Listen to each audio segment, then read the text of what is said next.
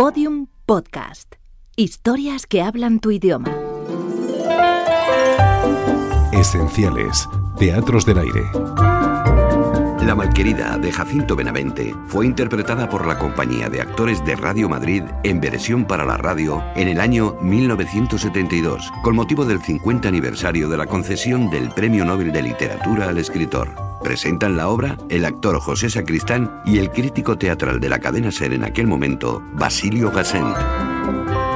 La Malquerida es una de las obras más famosas, más populares de nuestro querido premio Nobel, don Jacinto Benavente, un drama rural estructurado magníficamente, con unos personajes fortísimos que remiten, por un lado, ¿no? a la geografía emocional del, territorio y tienen, por otro, un vuelo poético ¿no? en cuanto al, lenguaje. Es, magnífica la utilización que hace en Benavente de, metáforas rurales o incluso de, dichos populares como sí que está la casa en república, con una connotación que denota el fin un cierto conservadurismo por parte de la Raimunda, o que arda la casa y que no se vea el humo. Hay una denuncia que, que, que el rubio así o que yo le he visto correrse por las lindes del río. Es una historia terrible, ¿no? Una mujer en segundas nupcias con una hija se casa con Esteban y la hija se llama Acacia y resulta que ahí surge un amor entre el marido Esteban y la hija oculto que le lleva a este hombre a través de un servidor, el rubio, criado de la casa, a cometer algún que otro atropello que no voy a desvelar para que ustedes sigan la, la historia, ¿no? hasta el punto de que eh, por el pueblo este corre una copla, ¿no? Que dice el que quiera la del soto tiene pena de la vida, por quererla quien la quiere, le dicen la malquerida. Para mí es un honor, ¿no? Estar aquí anunciando esta, esta grabación, porque leo aquí el reparto y se me caen las lágrimas de la emoción. Yo venía aquí a estos sitios a, ver a Bobby de Glané y a Tippy Top y escuchaba todas las noches el teatro del aire. Y luego he tenido la suerte de, conocer y, bueno, con Matilda con esa llegué a trabajar, dobló un, personaje de una de mis películas. Pero veo aquí a, bueno, bueno, buah, buah. Juana Ginzo, Matilde Vilariño, Eduardo La Cueva, Mari Carmen Aranda, todos, todos. Os recomiendo creo que igual, mm, no sé, me da la impresión de que esto influyó, aunque fuera remotamente, en el maestro Arthur Mille a la hora de escribir Panorama desde el puente, porque al margen de que bueno, había unos parámetros culturales y políticos y económicos distintos, pero el, problema de la relación incestuosa estaba latente en, ambos sitios. ¿no? Que, que lo disfrutéis. La malquerida drama rural, con una perfecta creación de caracteres que supuso la traslación de los valores escénicos de la tragedia griega del vendaval de Edipo en el fatalista cumplimiento de su destino a nuestro tiempo. La piedra de toque de la malquerida, como una de las obras eternas de nuestro teatro, está en la vigencia para todas las latitudes y para todas las épocas de su hondo problema humano, donde la pasión, callada e incontenible, más fuerte que la voluntad en la fiebre enloquecedora de su deseo, marca la línea inexorable del destino.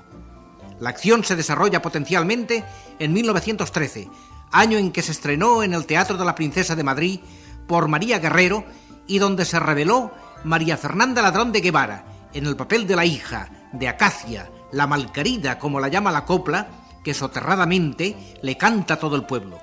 Pero su aliento sigue siendo válido hoy día, 59 años más tarde, como lo fue hace 2400 años, cuando Edipo horrorizado descubrió en la gran tragedia de Sófocles quién era Yocasta, la mujer a quien quería. Y ahora nuestro telón se alza para que los personajes de la malquerida vivan para ustedes. La cadena Ser presenta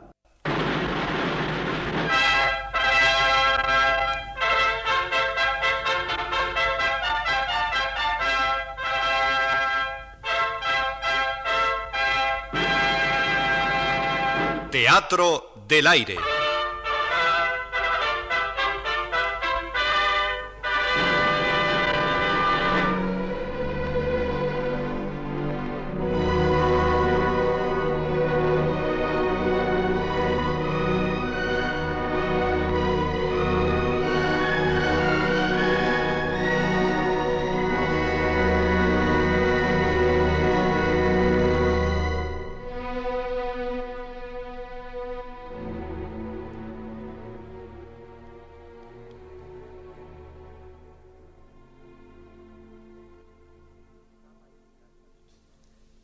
Sala en casa de unos labradores ricos en la parte alta. Al fondo se ve el remate de la escalera que lleva hasta allí desde la amplia entrada que hay abajo. La Raimunda, el ama, está con su hija, la Acacia, muy joven y en la plenitud de su belleza, despidiendo a unas amigas que se marchan. La Fidela, la Engracia, la Gaspara, la Bernabea y Milagros. Todas bajan la escalera y Raimunda se queda con la última, con la Gaspara. Anima esa cara, Raimunda. Debes estar contenta de casar a tu hija, bien dotada, sin que nada les falte, ni por tu parte ni por la del novio, que también trae lo suyo. Eso es cierto. Pero duele pensar que una hija se va a marchar de casa.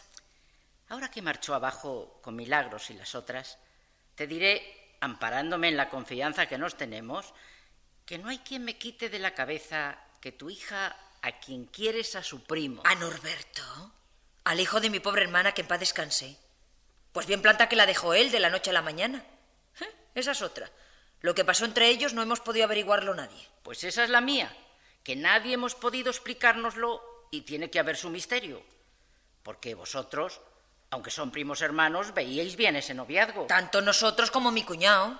La Cacia tal vez no se acuerde de él, pero Norberto, para mí que tiene su idea. Si no, mira cómo hoy, en cuanto se dijo que venía el novio de tu hija, Faustino, con su padre, a pedir su mano, con medio pueblo, como ha venido a esta casa invitado con ese motivo, cogió Norberto y bien temprano se fue para los berrocales y los que le han visto dicen que iba como entristecido. Pues nadie podrá decir que ni Esteban ni yo le hemos aconsejado a mi hija en ningún sentido. Ella de por sí dejó plantado a Norberto. Todos lo saben, que ya iban a correrse las proclamas. Y ella consintió de hablar con Faustino, que venía también mucho por aquí y miraba mucho a mi acacia.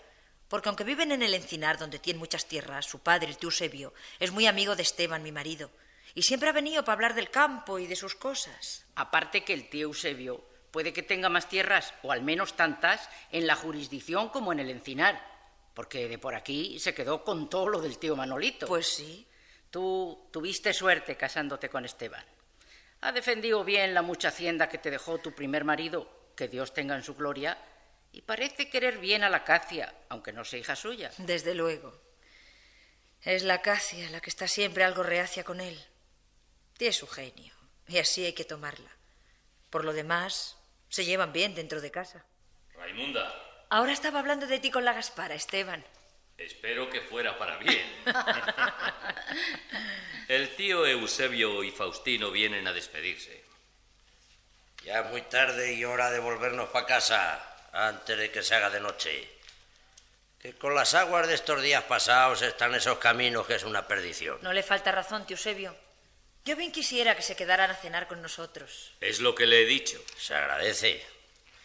Pero mi mujer, que no pudo venir como hubiera sido su gusto, si tardamos estará intranquila.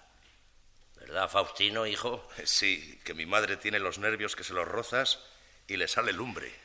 Nos vamos, que viene ya muy oscuro. Les acompaño. Se agradece, Esteban.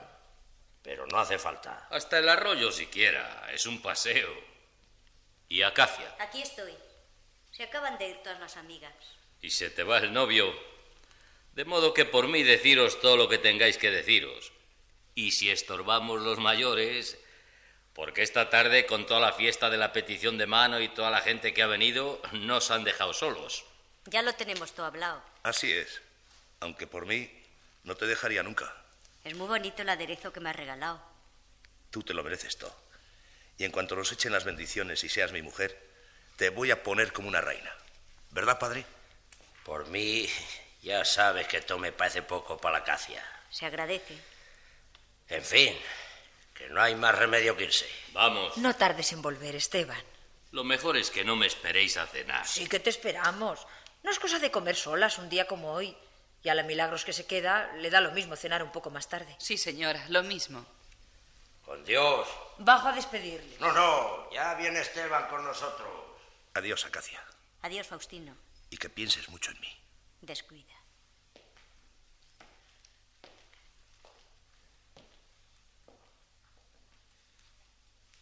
Ay, qué trajín toda la tarde, hija. Yo estoy cansada. Pero contenta, ¿eh? Nadie ha faltado a darte el bien. Antes que se haga más tarde voy a barrer. Lo que tienes que hacer, Juliana, es recogerlo todo y fregar. Luego de la cena. Ve fregando ya todo lo que han ensuciado los que han venido. Los vasos de vino, los platos con las hojuelas. Que han comido como si estuvieran hambrientos. Vaya invitados.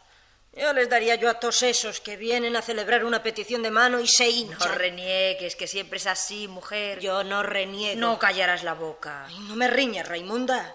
Que es como si castigaras a un perro fiel. Que ya sabes que eso he sido yo siempre para esta casa y para ti y para tu hija. Un perro leal. Así os he servido, con la ley de Dios, pagando el pan que comío siempre de esta Sí, casa. Ya lo sé. Anda, vamos abajo a quitarnos de encima los cacharros que se deben haber amontonado en la cocina. Vamos. Como quieras. Madre, ¿me da usted la llave de esta cómoda que quiero enseñarle a la Milagros unas cosillas? Aquí la tienes. Y ahí os quedáis. No revolváis mucho. No se preocupe, madre. Acércate, Milagros.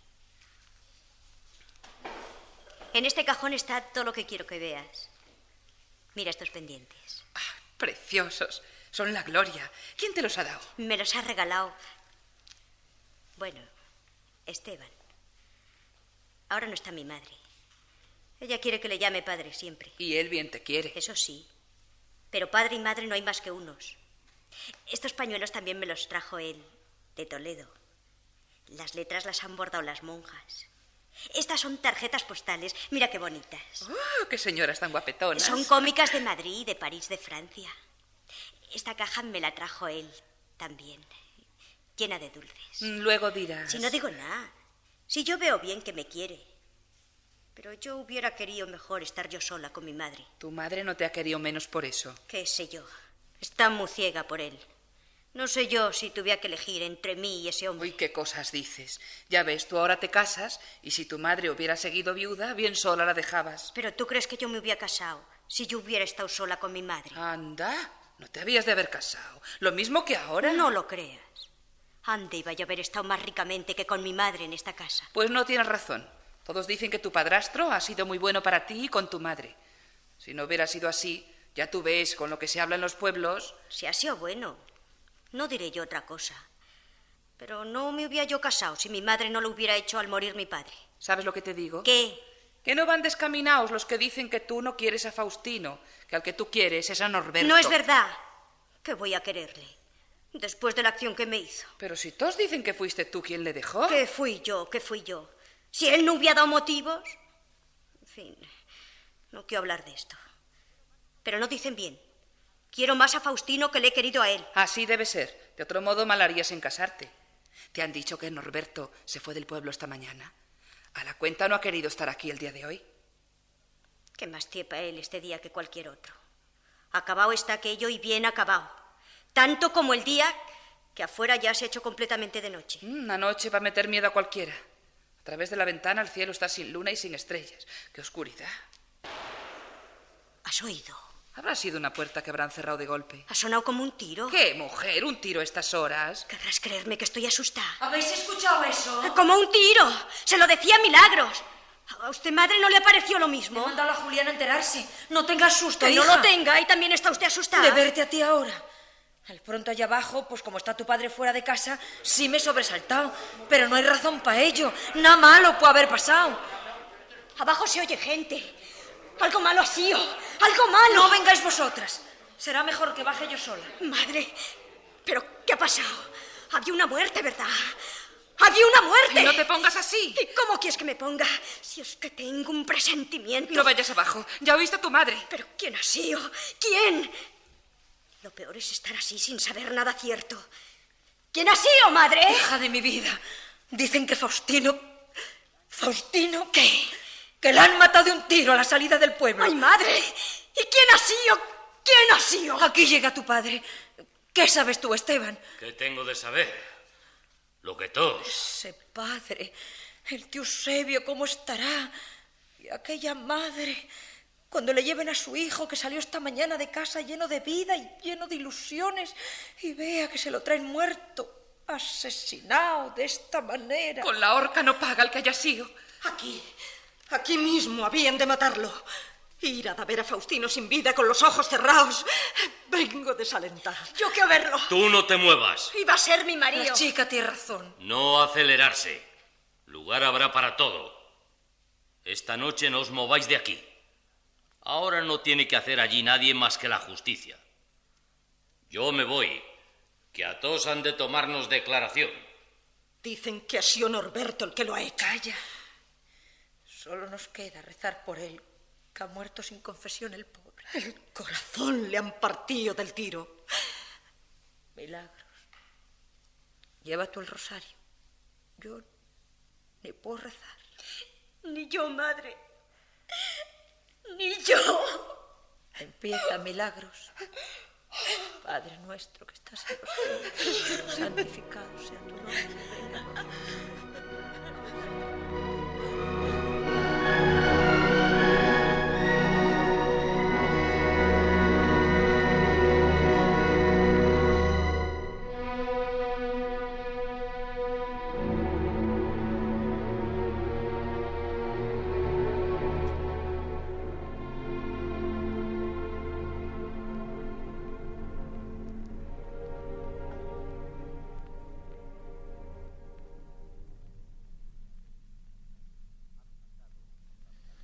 Han pasado bastantes días.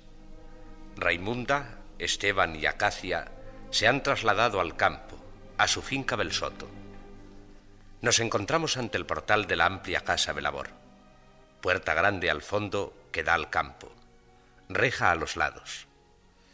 Esteban, sentado en una mesa pequeña, almuerza. Raimunda está junto a él. Juliana entra y sale asistiendo a la mesa. Acacia, sentada en una silla baja junto a una de las ventanas, cose con un cesto de ropa blanca al lado. Apenas si has comido, Esteban. Estás como pensando en otra cosa. ¿Es que has tenido algún disgusto? Estoy bien. Y he comido lo que me ha apetecido. Lo que ocurre es que no has debido ir al pueblo con la de habladurías que debe haber. Determinamos venirnos al soto para huir de ellas y te vas tú hoy esta mañana sin decir palabra. ¿Qué tenías que hacer por allá? Tenía que hablar con Norberto y con su padre. Haberle mandado a llamar y que hubieran acudido ellos. ¿Para qué molestarles pudiendo ir yo? Además que también llegan aquí las habladurías. Como el soto es paso de todos estos lugares. El amo tiene razón. Tú, Juliana, cállate y a tu trabajo. Esta misma mañana le reñí a Bernabé por hablar más de la cuenta con unos que pasaron del encina. Te he dicho que cierres la boca. Anda allá adentro. ¿Y tú, Esteban? ¿Qué se anda por el pueblo? Anda, que el tío Eusebio y sus hijos han jurado de matar al Norberto. Que ellos no se conforman con que la justicia le haya soltado tan pronto. Que cualquier día se presentan allí y hacen una sonada. Si la justicia la ha puesto en la calle es porque está bien probado que es inocente. Que no ha habido ni una declaración en contra suya. Ni el padre mismo del Faustino, ni tú, que ibas con ellos. Encendiendo un cigarro íbamos el tío Eusebio y yo. Por cierto que nos reíamos como dos tontos, porque yo quise presumir con mi encendedor y no daba lumbre. Y entonces el tío Eusebio fue y tiró de su buen pedernal y su yesca y me iba diciendo muerto de risa, anda, anda, enciende tú con eso para que presumas con esa maquinaria sacadineros, que yo con esto me apaño tan ricamente. Y ese fue el mal, que con esta broma nos quedamos rezagados y cuando sonó el disparo y quisimos acudir, ya no podía verse a nadie. Además que, como luego vimos que había caído muerto, pues nos quedamos tan muertos como él y nos hubieran matado a nosotros que no nos hubiéramos dado cuenta. ¿Ande vas, hija? ¿Cómo asusta? Siéntate y sigue cosiendo. Es que no saben ustedes hablar de otra cosa. También es gusto. No habrá usted contado veces cómo fue y no lo tendremos oído otras tantas. En eso lleva razón. Yo por mí no hablaría nunca. Es tu madre. Tengo soñado más noches. Yo que antes no me asustaba nunca de estar sola ni a oscuras, y ahora hasta de día me entran unos miedos. No eres tú sola. A mí me ocurre lo mismo. Y es que mientras creíamos todos que podía haber sido Norberto, con ser de la familia y ser una desgracia y una vergüenza para todos, pues qué decirse que como ya no tenía remedio, pues, qué sé yo, estaba tan conforme. Al fin y al cabo, tenía su explicación. Pero ahora Si no ha sido Norberto, ni nadie sabemos quién ha sido, y nadie podemos explicarnos por qué mataron a ese pobre, yo no puedo estar tranquila. Si no era Norberto, ¿quién podía quererle mal? Es que ha sido por una venganza contra los suyos. Y quién sabe si no iba contra ti el golpe. Y como era de noche y hacía muy oscuro, no se confundieron. Y lo que no hicieron entonces lo harán otro día. Y vamos, que, que yo no vivo ni descanso. Y cada vez que sales de casa y andas por esos caminos, me entra un desasosiego. Mismo y como ya te tardabas, en poco estuve de irme yo para el pueblo. Y al camino salió usted. Es verdad. Pero como te vi desde el Altozano, que ya llegabas por los molinos, y vi que venía el rubio contigo, me volví corriendo, para que no me riñeras. Yo no creo que nadie me quiera mal. Eso nunca se sabe. El resentido a veces lo es por lo que menos imaginamos, por algo de lo que ya no nos acordamos o apenas si nos dimos cuenta. Y como estar así es no vivir, aunque yo bien sé que no te va a gustar, ¿sabes qué he determinado? Tú dirás. Hablar yo con Norberto. He mandado a Bernabé a buscarle. Y pienso que no tardará en acudir. Norberto, ¿y qué quiere usted saber de él? Eso digo yo. ¿Qué crees tú que él puede decirte? ¿Qué sé yo? Yo sé que él a mí no puede engañarme. Por la memoria de su madre de pedirle que me diga la verdad de todo. ¿Y crees que se te va a confiar si fue él quien lo hizo? Pero yo me quedaré satisfecha después de oírle. Allá tú. Pero cree que todo ello solo servirá para más habladurías si saben que ha venido a esta casa. Además que a esta hora espero al tío Eusebio y si se encuentran... Ah, por el camino no han de encontrarse, que llegan de una parte cada uno. Y aquí la casa es grande y, y ya estarán al cuidado. Señor amo, perdone si me meto en lo que le he oído, pero ¿quiere usted de verdad ver al tío Eusebio? Claro. Es que el rubio me ha dicho que usted quería darle de lado, porque está muy emperrado en que usted no se ha puesto de su parte con la justicia. Y, y por eso han soltado a Norberto. Al rubio ya le diré yo quién le manda a meterse en explicaciones. Otras cosas también había usted de decirle, que está de algún tiempo a esta parte que nos quiere avasallar a todos. Hoy, Dios me perdone si lo ofendo, pero me parece que ha bebido más de la cuenta. Ah, pues eso sí que no puede consentírsele. ¿Me va a oír? Déjale. Ya me encargaré yo de... ¡Déjale! Esta casa ya no es la que era. Cada uno hace lo que le viene en gana. Y así no se puede seguir. No lo dirás por mí. Por allá veo llegar al tío Eusebio. Me voy adentro, que cuando me ve se aflige. Y como está que no sabe lo que le pasa, a la postre siempre dice algo que ofende. Además, así plancharé estas camisas.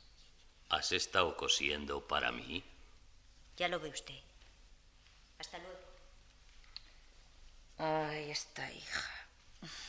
Con la cobardad que estaba yo de pensar que iba a casárseme tan moza. Y ahora que no daría yo por verla casar. Salud a todos. Venga con bien, tío Eusebio. Siéntese usted. Anda, Raimunda. Ponle un vaso de ese vino que tanto le gusta. No, se agradece.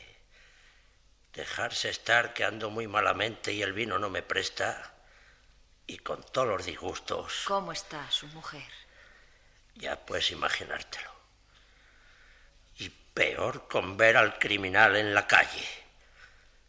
Que en este mundo no hay más justicia que la que cada uno se toma por su mano. Y a eso darán lugar. Y a eso te mandé ayer razón para que fueras tú, Esteban. Y les dijese que si mis hijos se presentaban por el pueblo, que no les dejasen entrar por ningún caso. Y si era menester que los pusieran presos. Tú antes que otro trastorno para mi casa.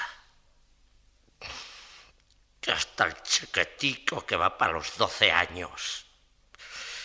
Hay que verle apretando los puños como un hombre y jurando que el que ha matado a su hermano se las tiene que pagar, sea como sea.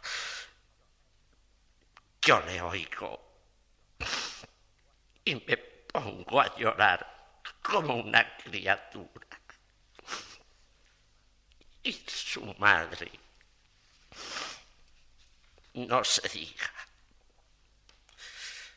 Y la verdad es que uno bien quisiera decirles, andar ya, hijos, y matarle a cantazos como a un perro. y uno que tragárselo todo. Y decirles que ni por el pensamiento se les pase semejante cosa. Que sería matar a su madre. Y una ruina para todos. Pero vamos a ver, tío Eusebio, que tampoco usted que atender a razones. Si la justicia ha sentenciado que no ha el Norberto, si nadie ha declarado la menor cosa en contra suya, se ha podido probar dónde estuvo y lo que hizo todo aquel día, una hora tras otra, que estuvo con sus criados en los berrocales, que allí estuvo con él don Faustino, el médico del encinar, mismo a la hora que sucedió lo, lo que sucedió. Y de sus criados podría usted decir que estarían bien aleccionados, pero don Faustino bien amigos de usted y bastantes favores le debe. Y como él otros muchos, que debían estar de parte de usted, y todos han declarado lo mismo. Solo un pastor de los berrocales supo decir que él había visto de lejos a un hombre a aquellas horas, pero que él no sabría decir quién podía ser. Pero que por la persona y el aire y el vestido, pues no podía ser el Norberto. Yo solo sé que a Faustino me lo han matado porque iba a casarse con Acacia. No hay más razón. Y si todos hubieran dicho lo que saben, ya se hubiera aclarado todo. Pero quien más podía decir no ha querido decirlo. Mi hija, ¿no? Sepa usted que la Acacian... Hablemos claro. Bastó a decirme que ella no sabe más de lo que ha dicho. No, señor, que no sabe más de lo que todos sabemos. En cuanto a Norberto, su hijo de usted no vino a quitársela. Faustino no habló con ella hasta que mi hija despidió a Norberto. Y lo despidió porque supo que él hablaba con otra moza. Y él ni siquiera fue para venir y disculparse. De modo y manera que si a ver fuéramos, él fue quien la dejó allá plantar. Ya ve usted que nada de esto es para hacer una muerte. Aún así todo apunta contra él. Y si yo he perdido un hijo, tú tienes una hija que no va ganando con encubrirle como lo estáis haciendo.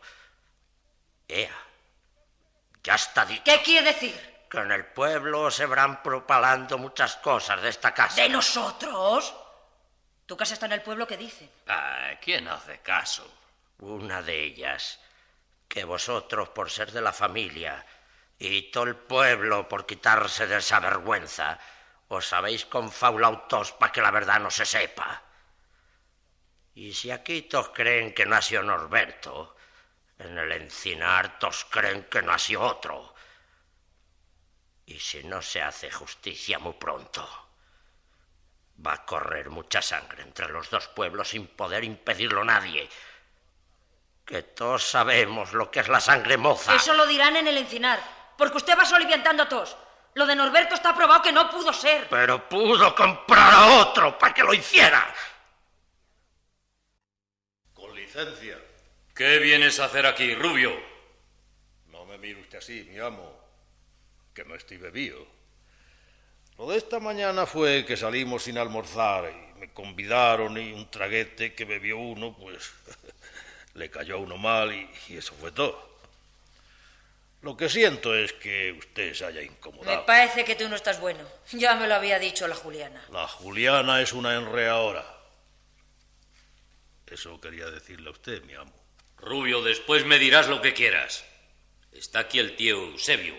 ¿No lo estás viendo? Sí, ya lo veo. Pero yo quería decirle que no he bebido y que el dinero que se me cayó no era mío. Yo no soy ningún ladrón ni he robado a nadie. ¿Verdad usted, señor amo? Rubio, ve a dormirla y no aparezcas hasta que te hayas hartado de dormir. Pero es que sé lo que de mí se ha dicho. Por eso he querido venir. A más de lo que usted me dijo esta mañana. ¡Que te marches! Ya hablaremos cuando estés más sereno. Como usted mande, mi amo. Como usted mande.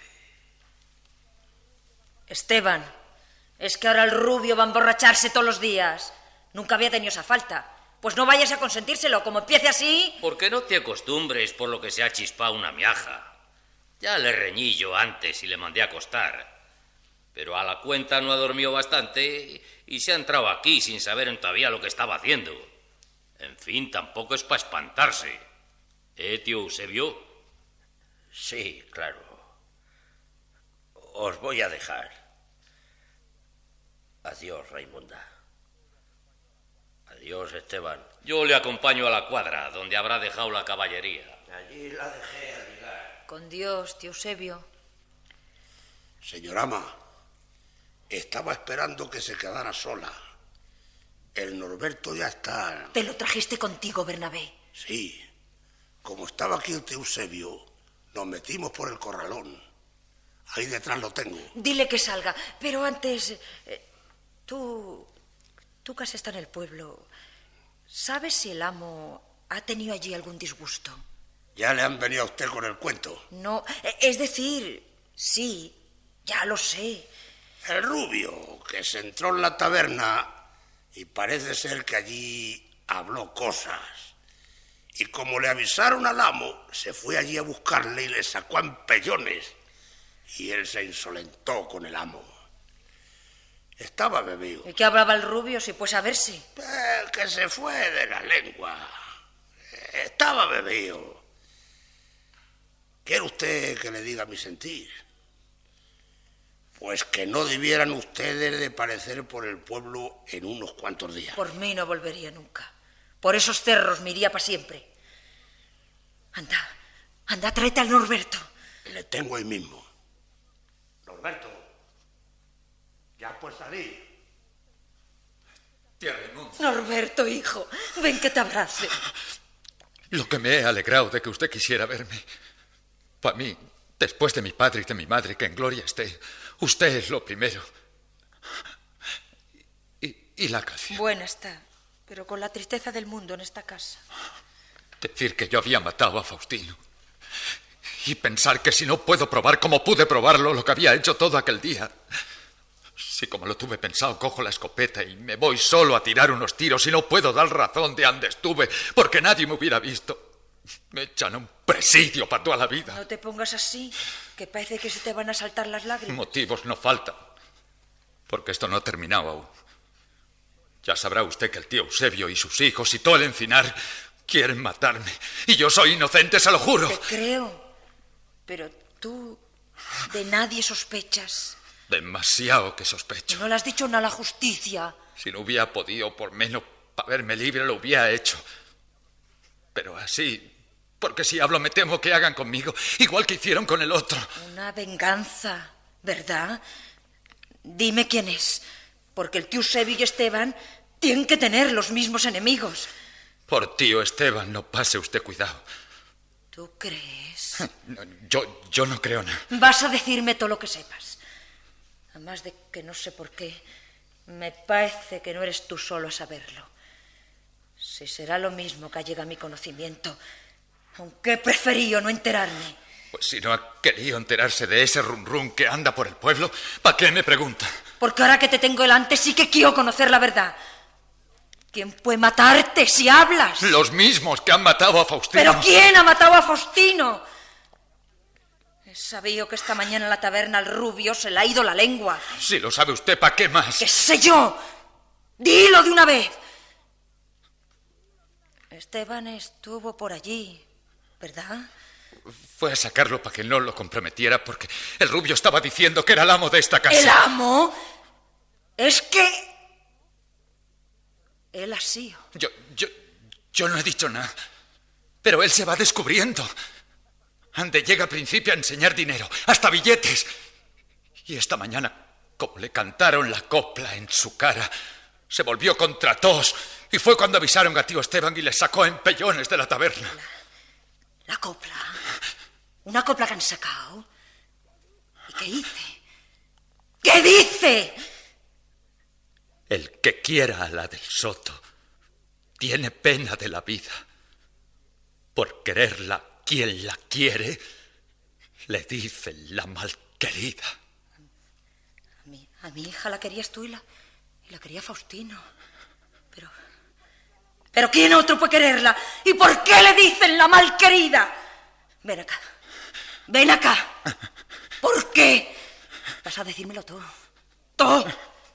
¿Quién es? Pues, pues, si la llaman la malquerida, ya puede usted figurárselo. No. Solo le digo que, que a mí me pidieron que dejara de hablar con ella porque Había el compromiso de casarla con Faustino, que era cosa tratada de antiguo con el tío Eusebio, y que si no me avenía a las buenas, sería por las malas. Y que si decía algo de todo esto, pues que... Te mataría, no es eso. ¿Y, tú? Yo, yo me creí de todo. Y, la verdad tomé miedo. Y, para que la Cacia se enfadara conmigo, principié a cortejar a otra moza que nada me importaba. Pero como luego supe que nada era verdad, que ni el tío Eusebio ni Faustino habían tratado cosa alguna con tío Esteban. Y cuando mataron a Faustino, pues ya sabía yo por qué lo habían matado. Porque al pretender él a la Acacia, ya no había razones que darle como a mí. Porque al tío Eusebio no se le podía negar la boda de su hijo. Y como no se le podía negar se hizo como que se consentía a todo, hasta que hicieron lo que hicieron. Que aquí estaba yo para chacarme la muerte. ¿Qué otro podía ser? El novio de la Cacia, por celos. Bien urdido si estaba. Valga Dios que algún santo veló por mí aquel día. Que el delito pesa tanto que, que él mismo viene a descubrirse. Quiere decirse que. Quiere decirse que, tú y yo es verdad. Que no sirve querer estar ciegos para no ver. Pero. Pero qué venda tenía yo delante los ojos. Y ahora todo como la luz de claro.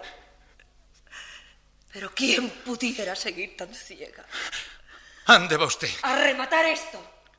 Acacia. ¡Acacia! ¿Qué quiere usted, madre? Que vengas. Voy enseguida. Norberto. Déjale ahí. Y mírame fijo a los ojos. ¿Pero qué le pasa a usted? ¿Tú no sabes que anda en coplas tu honra? Mi honra. No. No me ocultes nada. ¿Por qué no has querido llamarle nunca padre? ¿Por qué? Porque no lo es. El mío se me murió. A ese hombre le he odiado siempre en de que entró en esta casa para traer el infierno consigo. Pues ahora vas a llamarle tú y vas a llamarle como yo te diga. Padre, tu padre, ¿entiendes? ¿Me has entendido? Te he dicho que llames a tu padre. ¿Quiere usted que vaya al camposanto a llamarle? Porque ese otro es su marido, el que usted ha querido. Y si ya lo sabe usted todo, no me atormente usted. Que le prenda la justicia y que pague todo el mal que ha hecho. Delante de usted me comía con los ojos, aunque usted estaba ciega por él y no quería verlo. Por eso no le dije nunca nada, porque no me hubiera usted creído. Pero andaba desatinado tras mí a todas horas. Dios, calla, calla. Señor ama, señor ama, que no salga de aquí Norberto, que están apostados los hijos del tío Eusebio para salir al encuentro. ¿Qué le decía yo a usted? Vienen a matarme y me matan. Nos matarán a todos. Pero eso tiene que haber sido que alguien ha corrido a llamarles. El rubio ha sido, que le he visto yo correrse por la linde del río hacia las tierras del Eusebio. El rubio ha sido quien les ha dado el soplo. Coge tú la escopeta. Aquí no se atreverán a entrar. Y si alguno se atreve, le tumbas sin miedo. Esteban. Esteban. ¿Para qué me llamas? Para que salgas. Escucha bien. Aquí está Norberto. Allí Tienes apostados a los hijos del tío Eusebio para que lo maten. Que ni para eso eres tu hombre. Para hacerlo por ti, cara a cara. Raimundo. Llama al rubio para que nos mate a todos. Que a todos tiene que matarnos para cubrir tu delito. ¡Asesino! ¡Asesino! Estás loca. Puedes saberse lo que estás diciendo. Más loca tenía que estar. Más loca estuve el día que entraste en esta casa. Llévate a esos hombres que guardan a un inocente Norberto no saldrá de aquí más que junto conmigo. Y para matarle a él, tienen que matarme a mí. Para guardarle a él y para guardar a mi hija, me basto yo sola contra ti y contra todos los asesinos que tú pagues. Ahí tienes a mi hija. Mi hija. La malquerida. Pero aquí estoy yo para guardarla de ti y hazte cuenta de que vive su padre. Y para partirte el corazón si quisieras llegarte a ella.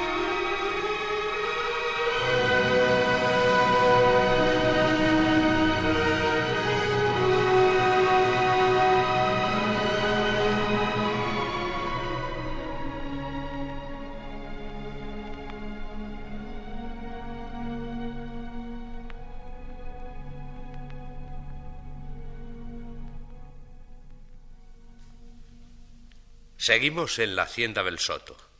Raimunda y la Juliana están a la puerta. Mira si el Bernabé no estará al llegar con los que han de llevarse al Norberto. No creo que tarden, ni ellos ni los de la justicia si vienen también. Que después de todo había un herido y, y menos mal que no lo mataron.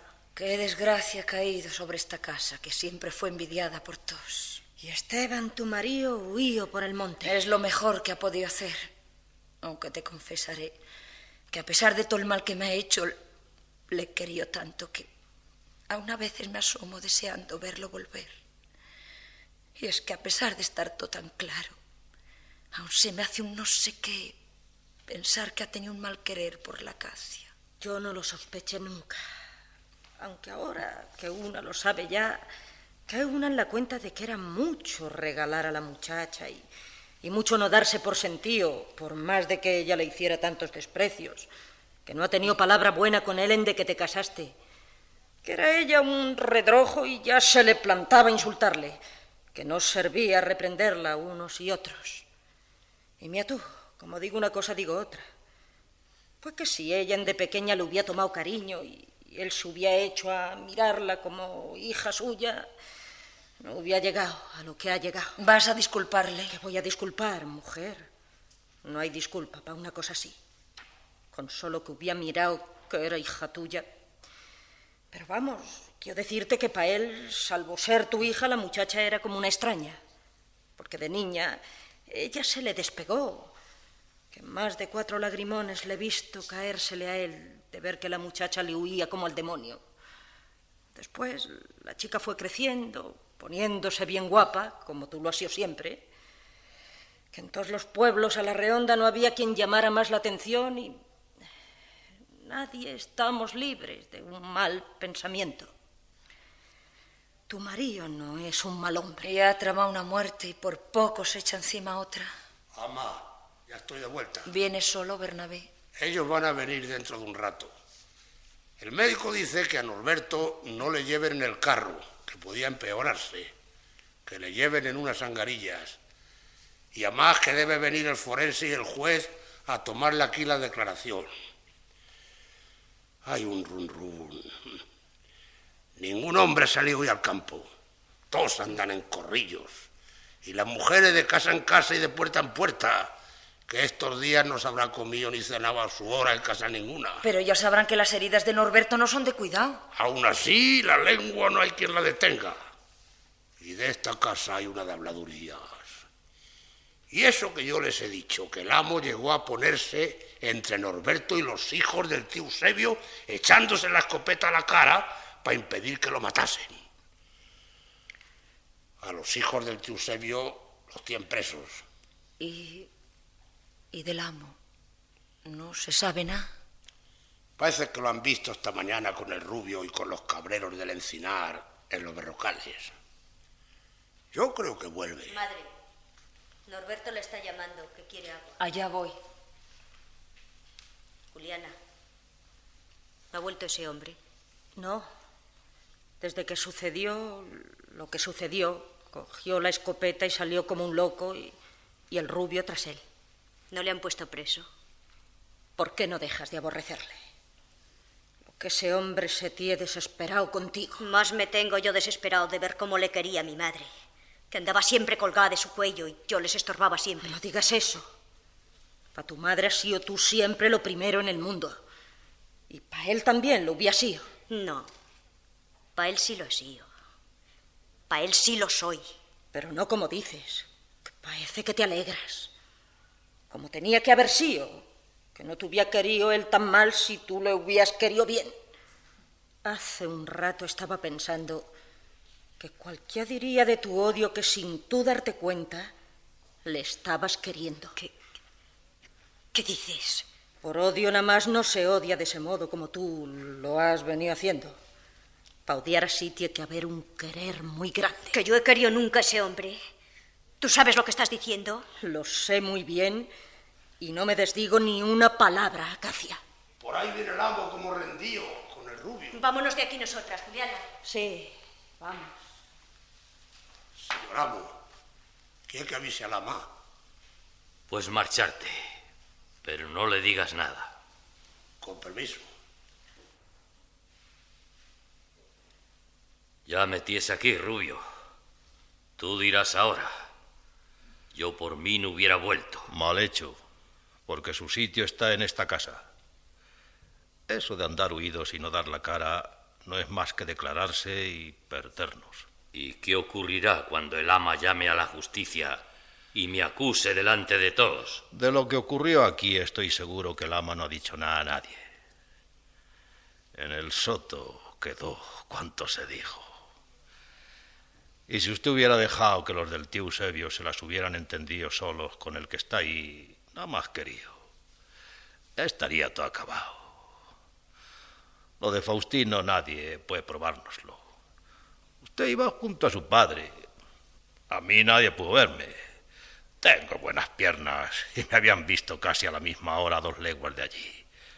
Yo adelanté el reloj en la casa donde estaba y al despedirme traje la conversación para que reparasen bien la hora que era. Bueno estaría todo eso si después no hubiera sido tú el que ha ido descubriéndose y pregonándolo. Tiene usted razón. Y aquel día debió usted haberme matado. Me pregunto por qué habrá muerto nadie. Es que no se acuerda la de días que se confiaba usted a mí diciéndome, si esa mujer es para otro hombre, no miraré nada. Y la de mañana, que apenas amaneció, venía usted a despertarme para irnos al monte como si fuéramos a cazar. Y era solo para hablarme de que usted estaba desesperado. Y un día, como el Faustino no lo podía usted espantar, el cómo se acordó, lo que se acordó, ya usted lo sabe. ¡No quieres callar! Cuidado, señor amo, con ponerme la mano encima. Y no vaya usted a creerse que antes, cuando veníamos, no le he visto a usted la intención que más de cuatro veces ha quedado usted como rezagao y ha querido echarse la escopeta a la cara. Y eso no. Nosotros tenemos que estar ya siempre muy unidos. Y si se descubre todo, yo seré el culpable. De usted no diré ni así. Pero cuando salga de presidio, que luego con los empeños y los indultos se rebajan los años que salen, yo seré para usted como un hermano. Yo no quiero nada más que tener mando, eso sí, mucho mando. Pero para usted, usted me manda siempre. Por ahí viene el ama. Al fin volvéis. Yo creí, Rubio, que tú no te atreverías. De no ser por ti, no habría muerto un hombre. Pero quizás hubiera perdido su hija. Desvergonzado. Encima aún me replicas. Porque usted ha pinchado. En cuanto al amo, tú ha sido una ventolera, un golpe de sangre. Ya está curado. Y pues que yo haya sido el médico. Eso tiene que agradecerme para que usted lo sepa. Me voy adentro.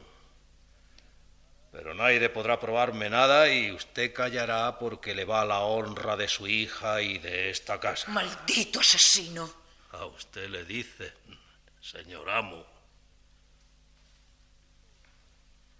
Y tú, Esteban, ahora que ese criminal nos ha dejado a solas, ¿qué vas a hacer? Ganas me dan de entregarme a la justicia.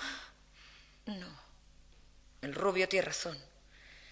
Esta casa que ha sido la de mis padres y mis hermanos, de los hombres que han salido de ella para servir al rey, o para casarse, o para trabajar otras tierras, cuando han vuelto a entrar por esas puertas, han vuelto con tanta honra como habían salido, yo no puedo dejar que la ensucies. Yo no quiero tu perdón, que no lo merezco. Pero sí confesarme contigo como lo haría a la hora de mi muerte. Todo ese mal pensamiento fue fue como un mal que le entra a uno de pronto. Yo me decía que que no debía mirarla, pero era como una locura que se me había metido por la sangre adentro. Y ahora ahora ya ves, soy un hombre y me muerdo los labios de rabia y, y no puedo dejar de llorar como un niño. Vete adentro. Anda. Vete. Es mejor que hablemos ahora lo que sea. Así no, Esteban. Después de nosotros ya pensaremos lo que vamos a hacer. En cuanto a la Cacia, la mandaremos unos días con las monjas del encinar, que la quieren mucho, y pasado ese tiempo, que se vaya con mi cuñada Eugenia, a la de Adrada. Y quién sabe, allí puede casarse, que hay mozos de muy buenas familias. Vete dentro. Como tú quieras. Acacia, ¿dónde estás? Aquí. El padre de Norberto con sus criados han llegado ya. Han entrado por la parte de atrás. ¿Y qué dice? Parece más conforme. Como le ha visto tan mejorado. Vamos a verles. Antes, quiero hablar con usted. He oído lo último que ha hablado con ese hombre. Y por lo visto la que estorba soy yo. A él se lo perdona usted todo. Y a mí me echa. ¿Quién pocharte a ti de esta casa, hija? Nadie. Muchas veces me has pedido ir con tu tía Eugenia. Pero no como ahora. ¿Se querrá usted decir, como la Juliana, que yo he tenido la culpa de todo? No digo nada. Lo que sé es que él no ha podido mirarte como hija porque tú no la has sido nunca para él. Pues no se saldrá usted con la suya. Si usted quiere salvar a ese hombre y callar todo lo que aquí ha pasado, yo lo diré todo a la justicia y a todos. Calla, hija, calla. Frío. Me da oírte. Tienes razón, Raimunda. Tienes razón. No es ella la que tiene que salir de esta casa. Pero yo no quiero que sea ella quien me entregue a la justicia. Me entregaré yo mismo. Descuida. Y antes de que puedan entrar aquí, les saldré yo al encuentro. Déjame tú, Raimunda. Te queda tu hija.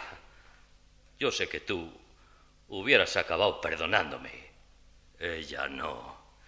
Ella me aborreció siempre. No, Esteban. Déjame.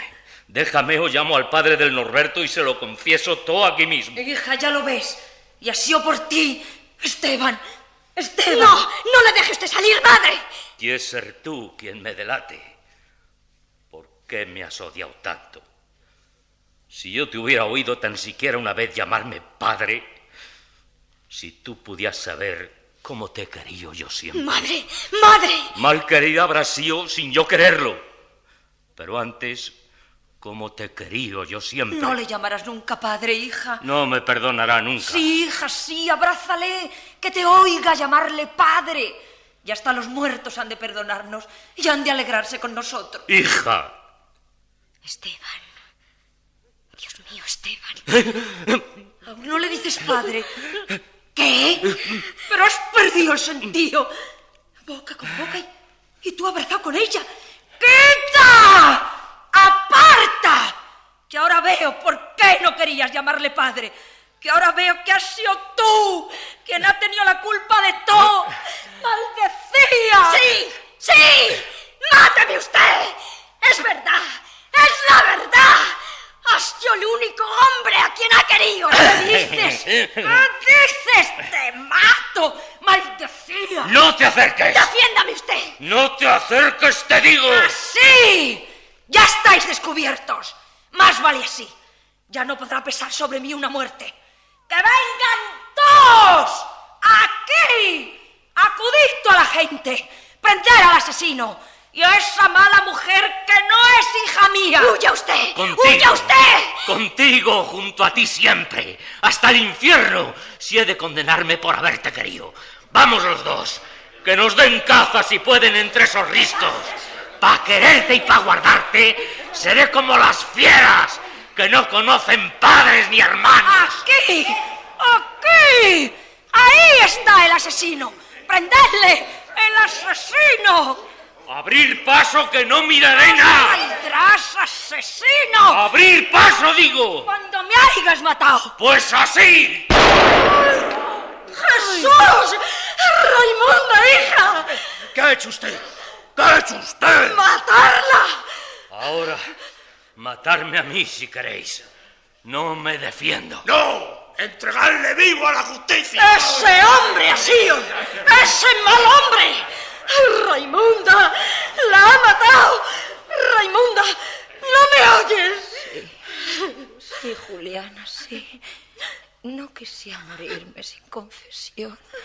Y me muero. Mira cuánta sangre. Pero no importa. Ha sido por mi hija. Mi hija. ¡Acacia! ¿Dónde estás? ¡Madre!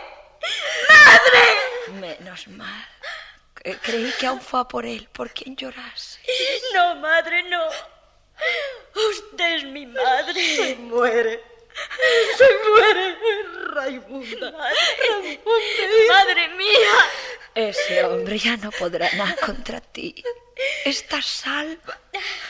Bendita esta sangre que salva como la sangre de nuestro Señor. Bendita sea.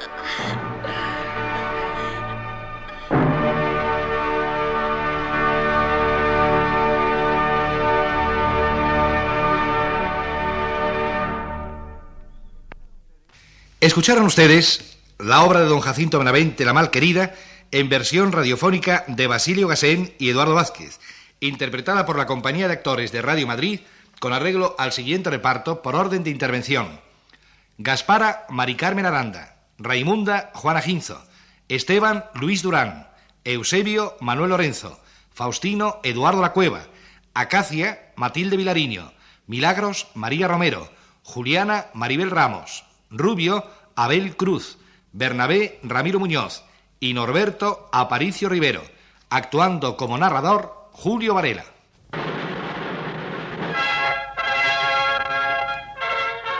Síguenos en Twitter, arroba podiumpodcast y en facebook.com barra podiumpodcast.